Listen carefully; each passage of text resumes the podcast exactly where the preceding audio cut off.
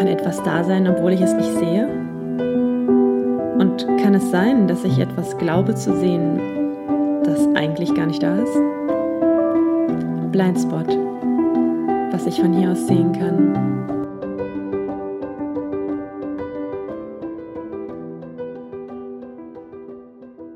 Hallo, hallo ihr Lieben zu einer neuen Episode Blindspot Podcast, die mir ein bisschen schwieriger über die Lippen geht. Ähm, ich muss die ganze Zeit daran denken, dass ich vor knapp anderthalb Wochen in meiner letzten Episode noch darüber gesprochen habe, dass unsere Großeltern vielleicht andere Sachen zu tun hatten, als sich mit Persönlichkeitsentwicklung zu beschäftigen. Da ging es ein bisschen darum, dass ähm, ich das Gefühl habe, dass es ein bisschen die Aufgabe unserer Generation ist, diese Innenarbeit zu machen, weil einfach die Generation davor mit anderen Sachen, lebensbedrohlichen Aus Einflüssen von außen zu tun hatten, dass, dass es einen Krieg geben könnte, der dann wirklich auch ne, sehr nah geografisch auch an uns dran ist und ja, man irgendwie nicht so die richtige Ahnung hat, was da jetzt weiter passiert.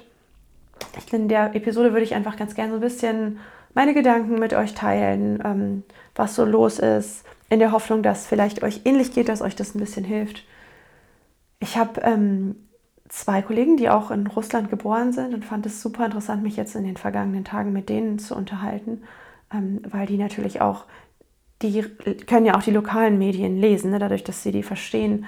Und das ist total interessant, was eben in Russland für, eine Me also für Medien gemacht werden, so, so wie sie es mir heute beschrieben haben, so als gäbe es überhaupt gar keinen Krieg, wird es beschrieben. Und auch, was es mit den Leuten macht. Ne, das kam heute habe ich noch einen anderen Kollegen von denen kennengelernt, den ich vorher nicht kannte und ich wusste nicht, wo der herkommt. Ähm, der hat aber nur Englisch gesprochen und dann habe ich ihn beim Essen irgendwie gefragt, hey, worauf kommst du eigentlich her? Und er hat ganz leise wirklich ähm, paar Dezibel ist seine Stimme runtergegangen und dann meinte er, aus Russland. Und dann dachte ich mir, ja, das ist so ein Shame auf einmal, ne, dass man dann sagt, dass man aus diesem Land kommt, aber kann ja nicht das ganze, ganze Land was dafür. Das ist schon immer schwierig. Ich meine, wir Deutschen, wir kennen ja diesen Shame, dass man das ungern zugibt, dass man Deutscher ist oder Deutsche ist. Ja, Wahnsinn, ja. Und mein einer Kollege, der kam immer wieder auch, meinte, er kann nicht aufhören, diese Nachrichten zu lesen ähm, und darüber nachzudenken. Und dass er das die letzten Tage eben sehr viel auch gemacht hat und jetzt irgendwie merkt, dass es sich sehr emotional auf ihm niederschlägt. Ähm, und darüber habe ich mir auch so ein paar Gedanken gemacht. Ich bin irgendwie gestern durch den Park gelaufen und habe mich total gefreut, weil ich so lavendelfarbene Blumen gesehen habe und ich mag die Farbe gerade total gerne. Und dann habe ich mich direkt, als ich direkt ein schlechtes Gewissen hatte, darf ich mich jetzt freuen, weil ich was Schönes sehe, wenn es anderen Menschen halt einfach gerade schlecht geht oder auch umgekehrt. Darf ich mich eigentlich ärgern, wenn mir hier gerade was ja blödes, aber unbedeutendes passiert, ne? Also vielleicht so, zum Lachen. Ich habe heute nur dumme Sachen gemacht. Ich wollte irgendwie, kennt ihr das, wenn so Mülleimer unter der Spüle sind und dann sind die ja, dann kannst du ja diesen Auszug wieder zumachen. Ich habe mir so hart meinen Finger da eingeklemmt. Oder dann wollte ich äh, die Jalousie checken und bin mit dem Kopf an die Stacheln von diesem Kaktus gekommen. Die sind wirklich lang und pieksig. Ist auch richtig wehgetan. Aber das sind irgendwie so Sachen, bei denen du jetzt sofort irgendwie denkst, oh Gott, ähm, ja, ist ja nicht schlimm. Ähm, das ist einfach jetzt, ja, auch weil es jetzt gerade präsent ist. Ich habe dann darüber nachgedacht. Eigentlich ist es, glaube ich, jeden Tag so. Ne? Nur weil mir gerade irgendwas passiert, ich bin ja nicht der Nabel der Welt, irgendwo anders stirbt gerade jemand, irgendwo anders erfährt gerade jemand, dass er eine schlimme Krankheit hat. Oder irgendwo anders geht es jemandem noch viel besser als mir, der gerade, weiß ich nicht, eins der schönsten Erlebnisse seines Lebens hat. Das ist immer so eine Balance. Ähm, und man denkt nur nicht immer daran, man denkt halt dann daran, wenn halt gerade ja was akut ist. Ne? Ansonsten sind wir ja doch alle sehr gefangen in unserem eigenen Themen und unserem eigenen Drama, sag ich mal. Ähm, ja, und was ich interessant fand, ich habe ähm, gerade gestern Abend ähm, eine Folge von meiner Lieblingsserie geguckt. Meine Lieblingsserie heißt Newsroom, hat drei Staffeln und da geht es um einen fiktiven Nachrichtensender. Es geht darum, dass die, ähm, die Mitarbeiter sich ja, auf die Fahnen geschrieben haben oder eben die, Führung, die Führungsebene auch, dass man sagt, man will Nachrichten 2.0 machen, man möchte sich nicht mehr abhängig machen von, ähm, von Klickzahlen oder von, ähm, wie nennt man denn das, von Einschaltquoten und ähm, eben auch nicht von Geldgebern, also Investoren. Und man möchte die Nachrichten wirklich so ausgewogen wie möglich gestalten. Und dann haben sie es so runtergebrochen, also was ist wirklich relevant, was ist wirklich eine reliable Source, was, also vertrauenswürdige Quellen.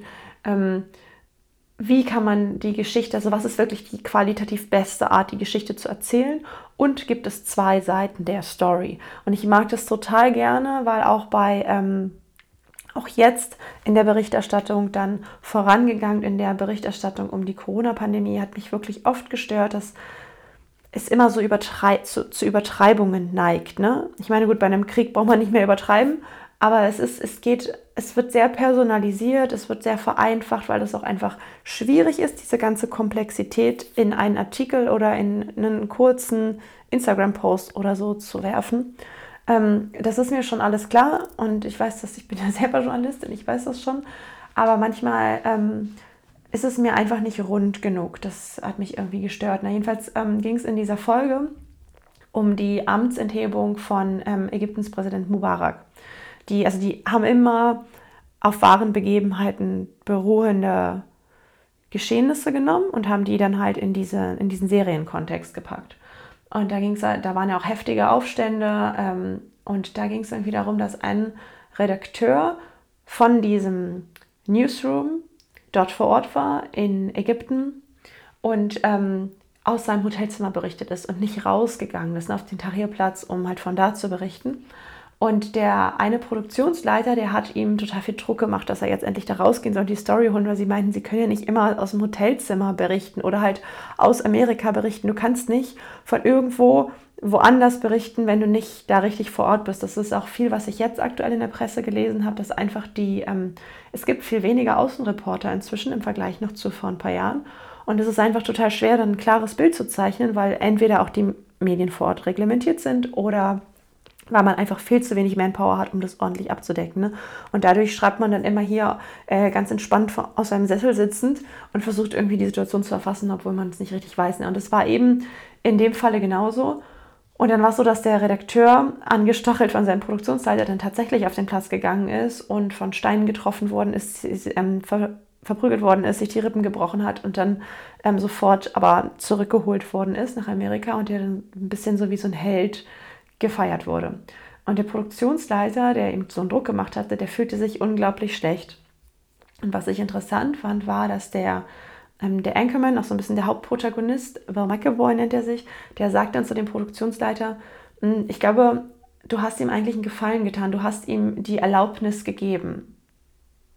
Jeder wäre gern ein bisschen eher gewesen, so, sodass alle eigentlich, so wie jetzt auch gerade, irgendwie, man hat so das Gefühl, es geht einem eigentlich zu gut, man will irgendwie was tun, man weiß aber nicht was, man ist ja irgendwie zu weit weg.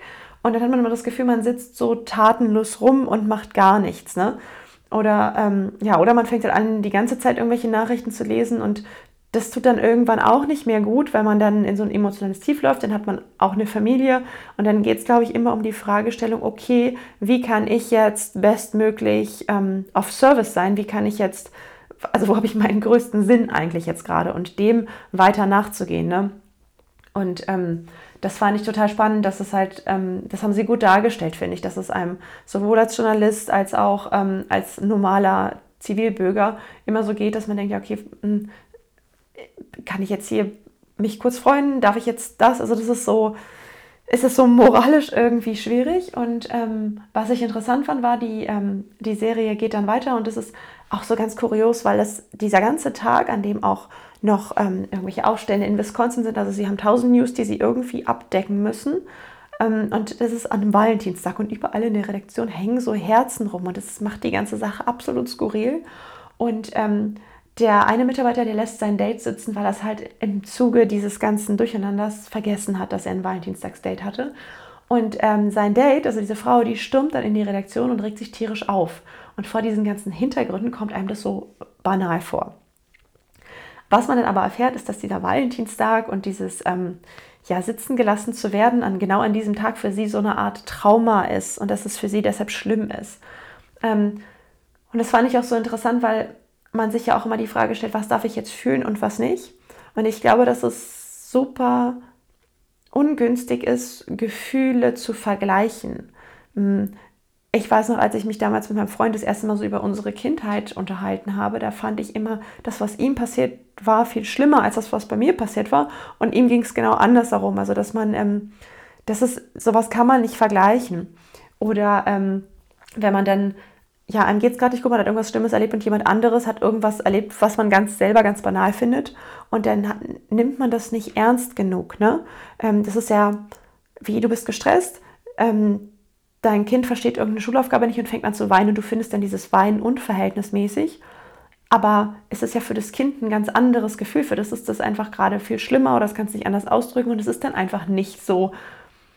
Die haben nicht so viel Lebenserfahrung wie wir, dass man dann sagen kann, hey, ja, das geht auch wieder vorbei oder so. Und selbst ganz ehrlich, wir mit unserer Lebenserfahrung machen auch manchmal Dramen um Sachen, die vielleicht gar nicht so schlimm wären, aber ähm, manchmal ist das Gefühl halt tatsächlich so schlimm. Und ich glaube, darauf darf man trotzdem weiter achten, auch wenn anderen Menschen gerade noch schrecklichere Dinge passieren, trotzdem diesen Raum zu halten, dass jeder ähm, in seinem Empfinden irgendwie gehalten wird. Ich habe gestern Abend noch ähm, eine ganz, ein ganz tolles Musikstück gehört. Ich folge so einer Norwegerin, folge ich bei Instagram und die spielt ganz wunderbar immer mit ihrer Harfe und ist manchmal so auch mit so einer Panflöte in der Natur unterwegs und hat so Alpakas und spielt denen was vor. Das ist super schön. Und die hat gestern ein Live-Video gemacht und hat ein bisschen mit ihrer Harfe gespielt. Ne? Stichwort, was kann sie jetzt aktuell machen, um Menschen vielleicht ein gutes Gefühl zu geben in dieser Zeit? Und dann hat sie was darüber gesagt, ähm, dass du Sorrow und Joy und Hope, ne, also so Sorge und Freude und Hoffnung zur gleichen Zeit fühlen kannst, dass der Mensch dazu in der Lage ist. Ähm, und sie meinte, dass wir für all diejenigen, die gerade dazu nicht in der Lage sind, weil vielleicht die Wippe auf der einen Seite so sehr ausgeschlagen ist, dass es einfach gerade für die nicht möglich ist, dass wir ähm, das für die ein bisschen mitfühlen können. Und das fand ich irgendwie, das fand ich sehr schön, halt dann das ähm, ja ein bisschen mitzutragen. Und ja, also das ist immer so das, was ich mich dann frage, was kann ich jetzt machen? Ähm, ich kann meinen eigenen inneren Mist aufräumen, ne, weil man das ja irgendwie auch wieder nach außen strahlt. Ähm, ich kann Menschen helfen, irgendwie Dinge mit Ausgewogenheit zu betrachten. Und ich kann mich informieren und ich kann helfen. Ich habe jetzt gesehen, dass am Hauptbahnhof sehr, sehr viele Flüchtlinge ja aktuell ankommen und dass die Leute so Hygieneartikel brauchen, also so in kleinen Dosen oder Kinderkleidung oder ähm, auch Sanitärsachen oder auch einfach äh, Leute, die sich da hinstellen und denen helfen, ähm, die ansprechen, fragen, wo sie hin müssen, vielleicht auch helfen, kurzfristige Unterkünfte zu finden oder sowas. Das sind so Sachen, ähm, die, man, die man aktuell machen kann. Genau. Und auch klar sich informieren und auch immer ausgewogen. Und ich habe, ähm, ja, ich finde drei, vier ganz, ganz coole Sachen, die mir gefallen, die ich gerne mit euch teilen will. Und zwar gibt es einen Podcast vom NDR und der nennt sich Streitkräfte und Strategien. Und den gibt es schon richtig lange eigentlich. Der ist immer in so einem Zwei-Wochen-Rhythmus. Und es gab halt aktuell jetzt nicht so viele Militäreinsätze. Deswegen ähm, war der nicht mehr so populär. Oder es ist halt eben, hatte einen lang hoch, einen weniger hochfrequenten Turnus. Ne? Und jetzt aktuell haben die jeden Tag eine Sonderepisode und erklären halt auch die Hintergründe zu diesem Krieg. Und das, also ich finde das ganz interessant. Das ist immer so 25, 30 Minuten lang ähm, und ja, finde ich sehr informativ und auch nicht so krass wertend in eine Richtung. Ne? Also ähm, bei all der Verurteilung für diesen Krieg ähm, seitens der russischen Regierung ist mir aufgefallen, dass in den vergangenen Jahrzehnten immer eine sehr eindimensionale Berichterstattung ähm, gegenüber Russland stattgefunden hat. Ähm, und das hat mir irgendwie, ja, das ist mir öfter mal aufgestoßen. Und ähm, ich habe mich gefragt, woher das einfach kommt oder wenn man mal guckt, wem die größten Verlage gehören. Ne? Oder wir haben halt eine sehr enge Bindung zu den USA, aber irgendwie nicht so eine enge Bindung zu Russland. Und deswegen gucke ich mir immer auch gerne die andere Seite an und finde es ganz spannend und habe mir jetzt auch ein Buch gekauft und zwar heißt es Vom Versuch nicht weiß zu schreiben oder wie Journalismus unser Weltbild prägt von Charlotte Wiedemann. Ist heute angekommen, ich werde nachher mal reinlesen und euch dann gerne in der nächsten Episode mal davon berichten ähm, weil ich glaube, man tendiert ganz schnell dazu, so ein gewisses Bild von der Welt zu haben und das dann nicht mehr loslassen zu können, so wie wenn man jemanden mal kennengelernt hat und man kann den aus der Schublade nicht mehr rauslassen. Ähm, ja, es gibt auch noch so ein anderes Buch, ich wollte es mal gerade noch mal nebenbei nachgucken. Ich glaube, es heißt irgendwie Macht der Geografie oder so. Genau, die Macht der Geografie, wie sich Weltpolitik anhand von zehn Karten erklären lässt. Und da siehst du halt auch, ne, wir haben ja so ein bestimmtes Bild, wie der Globus aussieht, wie unsere Landkarten aussehen. Wann sind denn die entstanden? Warum sind die Größenverhältnisse da so, wie sie sind? Ähm, ja, das finde ich total spannend, ähm, sich damit zu beschäftigen. Was ich noch ganz gerne mag, sind die Krautreporter. Also nicht Crowd, sondern so eingedeutscht wie, wie Sauerkraut. ähm, und dann mag ich auf Instagram noch das Katapult-Magazin. Das ähm, es kommt aus Mecklenburg-Vorpommern und die können immer, die haben ganz schöne Grafiken, wo man so auf einen Blick ganz gut sieht, was ist in der vergangenen Nacht passiert, was ist heute passiert, gestern passiert, weil das ist ja auch immer so die Schwierigkeit. Man will sich informieren, man möchte jetzt aber nicht gleich einen Doktortitel darin erwerben, aber man will halt sich auch ausgewogen informieren und eben nicht nur ja, diese eine Richtung. Also wie gesagt, meine Kollegen haben mir berichtet, dass in den russischen Medien zu lesen nicht unbedingt hilfreich ist, einfach weil die sehr, ähm, ja, sehr restriktiv unterwegs sind und man da auch nicht unbedingt das volle Bild bekommt. Aber es ist, glaube ich, interessant, wirklich, wenn man, wenn man das kann. Ich weiß, dass ich irgendwann noch mal für einen Artikel hatte ich mal so viel recherchiert und wollte unbedingt französischen Text dazu lesen. Und das ist immer so der Moment, in dem ich denke, Mann, ich würde gerne so viele Sprachen können, weil es einfach verbindet, man kann sich besser informieren, man kann ein bisschen tiefer, ein bisschen tiefer da reinsinken. Und am Ende ist es so, man wird sowieso nie alles verstehen. Ähm, es gibt auch kein komplett richtig und ein komplett falsch. Und ähm, da macht es vielleicht Sinn, zu schauen, irgendwie so den Mittelweg zu finden. Genau. Also ich will damit nicht sagen, dass es beim Kriegen richtig gibt. Ja? Ich will nur damit sagen, dass in der Erklärung der Begründungen, dass das immer super komplex, glaube ich, und vielschichtig ist. Und es ist mir teilweise auch unerklärlich und ich verstehe immer nicht, wie das so passieren kann. Vieles kommt mir immer so vor, als wär, würden die gleichen Sachen im Kindergarten passieren, nur dann einfach eben auf viel größerer Bühne und komplett hochgepusht. Und man fragt sich manchmal, wo der Moment verpasst worden ist, dass der eine den anderen fragt, ob sie zusammen mit dem Spielzeug spielen wollen. Das ist ja, es ist spannend ähm, und ich frage mich jetzt gerade, ob ich es dabei belasse oder ob ich das Ganze noch ein bisschen auflockere. Das ist auch so komisch, ne? Kann ich jetzt einen Teil des Podcasts über den Krieg reden und den anderen Teil über den Poetry Slam, was ich euch erzählen wollte, oder geht es nicht?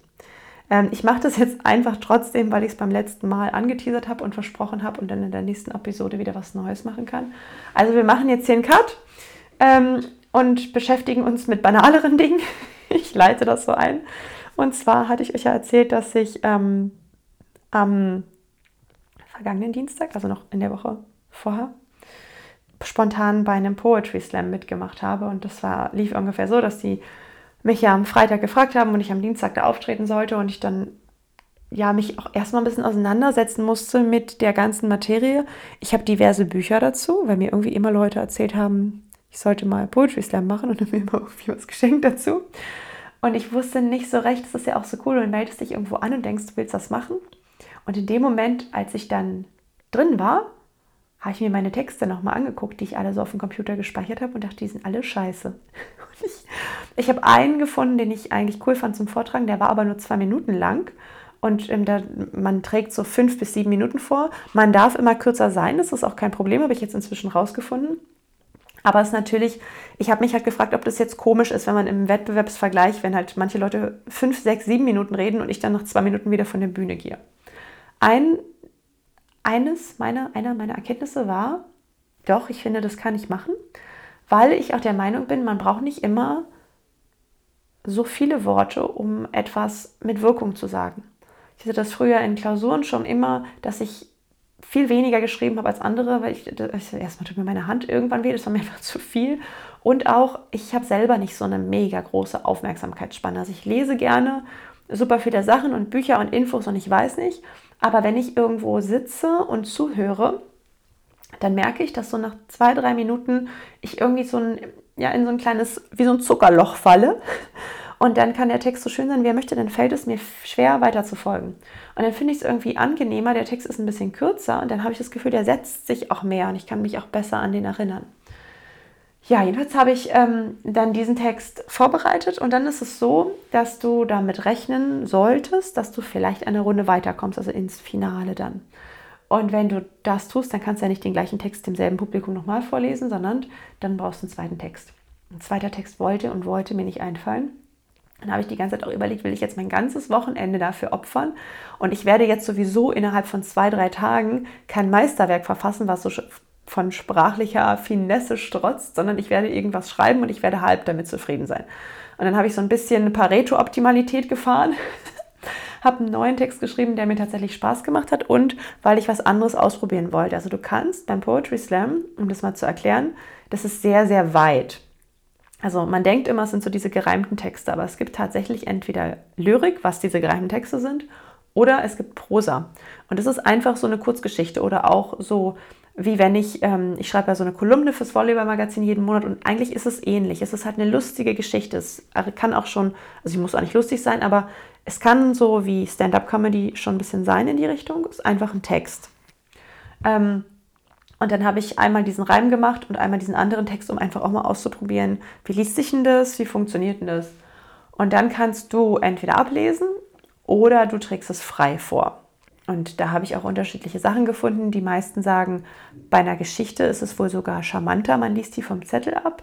Und bei gereimten Sachen ähm, wäre es sogar noch schöner, wenn man die frei vorträgt. Keine Ahnung. Also ich habe beides abgelesen, weil ich auch nicht so viel Zeit hatte, das noch auswendig zu lernen.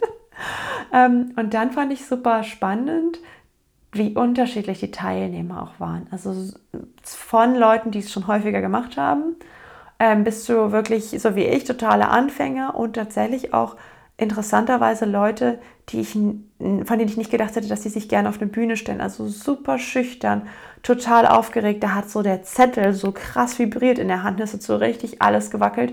Und ich dachte, krass, wie, was für eine große Überwindung muss das für die sein, sich auf diese Bühne zu stellen. Und davor habe ich so einen großen Respekt. Ich höre das ja oft, dass Leute mir dann sagen, oh, Nina, ist so mutig, dass du dich da hinstellst.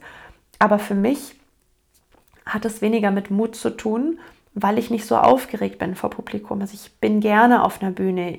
Ich, das liegt mir irgendwie. Ich mag das auch. Ich bin zwar schon aufgeregt, aber jetzt nicht so, so doll. Es ist eher so, dass ich in so einen Flow gerate und es irgendwie cool finde. Deswegen habe ich immer das Gefühl, es ist eigentlich falsch, zu mir dann zu sagen, also mich für meinen Mut zu loben, weil ich dafür nicht so viel Mut brauche. Ich bräuchte viel mehr Mut, um ähm, in der Achterbahn zu steigen oder sowas. Das, das wäre für mich schwierig. ja, und ähm, das fand ich auch wieder spannend. Da war einer, der hat so einen tollen Text vorgetragen. Und leider war es aber sprachlich so, dass er halt Probleme hatte, wirklich seinen Mund richtig zu öffnen und dass man den Text nicht richtig gut verstanden hat. Und dass er einfach auch wahnsinnig aufgeregt war. Und das tat mir total leid. Und dann habe ich gesagt, ach schade, da würde ich dem so gerne helfen. Und ich habe ihm dann auch gesagt, man, der, der kannst deinen Text rückwärts lesen. Das ist der geilste Text, den wir an diesem Abend heute ähm, gehört haben, wenn wir ihn richtig gehört hätten. Ja, und dann ähm, war es so, dass so, wir sind in Dreiergruppen und es gab eine Zweiergruppe aufgetreten und dann wurde nach Lautstärke des Applauses entschieden, wer ins Finale kommt. Ähm, und dann ist es tatsächlich passiert, dass ich in dieser Dreiergruppe ins Finale kam, also mich durchgesetzt habe und einen zweiten Text vortragen sollte. Und wisst ihr, was meine Idee war, was ich so gerne gemacht hätte? Ich hätte total gerne den Text von demjenigen genommen, der leider nicht weitergekommen ist, der aber so einen tollen Text hatte, aber ich mir dachte, der hat bestimmt auch einen erstklassigen zweiten Text und dann hätte ich so gerne ihm meine Stimme geliehen, weil ich dachte, was wäre denn, wenn ich einfach seinen Text vorlese und sein Text am Ende das gewinnt und ich dann sagen kann, dass er eigentlich gewonnen hat, weil er hat, ist wohl auch mehrmals schon aufgetreten und ich habe irgendwie so gedacht, oh, ich hätte mir das so krass für ihn gewünscht, so ein Erfolgsmoment. Ähm, und ich dachte, es muss einfach nur jemand mal den Text vorlesen, der den vielleicht ein kleines bisschen deutlicher vortragen kann oder vielleicht mit ein kleines bisschen mehr ähm, Emotionen, ich weiß es nicht genau. Ja, aber das habe ich mich nicht getraut und dann habe ich meinen ähm, nicht so geilen Text vorgelesen. das war aber völlig okay. Ich war, ich war total happy. Ich habe es das erste Mal gemacht und kam sogar eine Runde weiter. Also es war, ähm, es war eh schon alles erreicht und dann dachte ich, ach, jetzt probierst du hier ein bisschen aus. Ähm, und dann, ähm, dann waren wir da zu dritt und vom Applaus, es war super. Also ich hätte jetzt gedacht, ich bin am Ende Zweite geworden oder so. Und ich habe aber an diesem Abend noch gelernt, dass ich, dass ich das gar nicht mehr so wichtig finde. Also ich fand immer diesen Wettkampf schwierig. Ich dachte, Gott, äh, dann macht man da so viel draus und ähm, bewertet sich so doll dadurch selber. Und während ich aber selber zugehört habe, habe ich ja auch gemerkt, mal finde ich den Text toll, mal finde ich, ist mir die Person sympathisch, manchmal finde ich den Text gut und die Person ist mir unsympathisch. Also da kommen so viele Sachen zusammen, die dabei ähm, berücksichtigt werden, dass es eigentlich dann gar nicht mehr so ein Drama ist. Also es ist eine super offene Szene, es kann irgendwie auch jeder fast da mitmachen. Das fand ich total spannend. Und was ich auch interessant fand, das war in so einem super kleinen Theater an der Frankfurter Allee. Ich bin da, glaube ich, schon ein paar Mal vorbeigefahren, ist mir noch nie aufgefallen. Theater Verlängertes Wohnzimmer heißt es. Super schön, nett, süß, 60 Plätze drin. Also da braucht man dann auch nicht so doll aufgeregt sein. Ich habe mir gleich vorgestellt, wie man so Hauskonzerte darin machen könnte oder Impro-Theater oder weiß ich nicht. Ähm, oder ob ich alle mal einlade, die Bock haben, ich glaube, ich habe 70 Follower bei Instagram auf meinen Podcast, wenn ich die alle da einladen würde, dann würde ich so einen Live-Podcast machen. Cool. Das wäre doch schön, damit wäre der Raum voll. Oh, wie nett. Ja, das wäre doch eigentlich eine coole Idee. Sag mir Bescheid, wenn ihr das machen wollt, ja? Ähm, dann machen wir das mal. Dann machen wir einen Live-Podcast. Ähm, was ich eigentlich sagen wollte, ist, genau, gute Überleitung eigentlich, es kommt so krass für mich jedenfalls auf die Audience an. Also da war, ähm, die Hälfte war so eine Schulklasse, so eine 8 Klasse und ich dachte mir, ach du Scheiße, äh, ob die jetzt meine Zielgruppe sind mit meinem Text, ich weiß nicht. Und dann, naja, 30 so eine Leute, so zwischen, was ist das, 14, 15. Das war nicht so easy, ne? Und dann habe ich auch gemerkt, ich wurde aber viel weniger nervös dann, weil ich dachte, okay, das ist ja nicht meine Crowd. Und deswegen war ich auch nicht, die wollte ich auch nicht beeindrucken oder bei denen hatte ich auch nicht das Gefühl, dass ich jetzt irgendwie mich vor denen beweisen muss. Und dadurch war ich dann recht entspannt und es hat sehr viel Spaß gemacht. Habe auch sehr nette Menschen da kennengelernt. Das war sehr schön. Genau, ja, das war meine Poetry Slam Erfahrung, von der ich euch erzählen wollte. Wahrscheinlich mache ich das am 26. April nochmal wieder in diesem Theater am verlängerten Wohnzimmer. Und Tickets gibt es dann bei den Kiez-Poeten, so nennen die sich. Ähm, und bis dahin werde ich mal schauen. Ich habe mir vorgenommen, dass ich vielleicht einmal die Woche mich hinsetze und mal so ein bisschen an meinen Texten schreibe, neue Texte schreibe, da so ein bisschen rumspiele. Das macht schon Spaß, so mit diesen Worten zu spielen, die zu bauen. Das ist halt anders, als ich es im Journalismus gemacht habe. Ne? Das, sind, das ist so ein bisschen anderer Fluss, du hast diesen Rhythmus drin. Das ist schon cool und macht Spaß. Und ich habe Lust, mich da ein bisschen mit zu beschäftigen. Ob ich das dann wirklich weitermache, weiß ich noch nicht. Ähm, als nächstes werde ich mir auf jeden Fall Songslam angucken. Da habe ich mir für den 16. März Tickets gebucht, aber erstmal nur zu gucken. ähm, da ist irgendwie in der Cafeteria vom Berghain gibt es ähm, einen Song Slam. Ja, das wollte ich mir auch angucken ähm, und mal schauen, ob's da, ob ich das auch interessant finde, ob ich das auch mal machen will. Genau. So fühlt sich die Bucketlist und ich genieße es, dass ich so Sachen machen kann, während ja, während es anderen Menschen leider nicht so gut geht und ähm, hoffe, dass ich dann aber immer wieder mal vielleicht für ein bisschen Unterhaltung sorgen kann, vielleicht für ein bisschen gedankliche Ablenkung. Ähm, ja, Genau. Ja, damit würde ich die Folge gerne schließen. Ich wünsche euch eine schöne Woche. Genießt die Sonne. Es ist gerade so herrlich. Und irgendwie auch so wie Heilung, finde ich, so das Gesicht in die Sonne zu halten oder mal mit dem Fahrrad oder mit den Inline-Skates zu fahren. Das mache ich auch sehr gerne. Genau. Genießt die Zeit und dann hören wir uns wieder.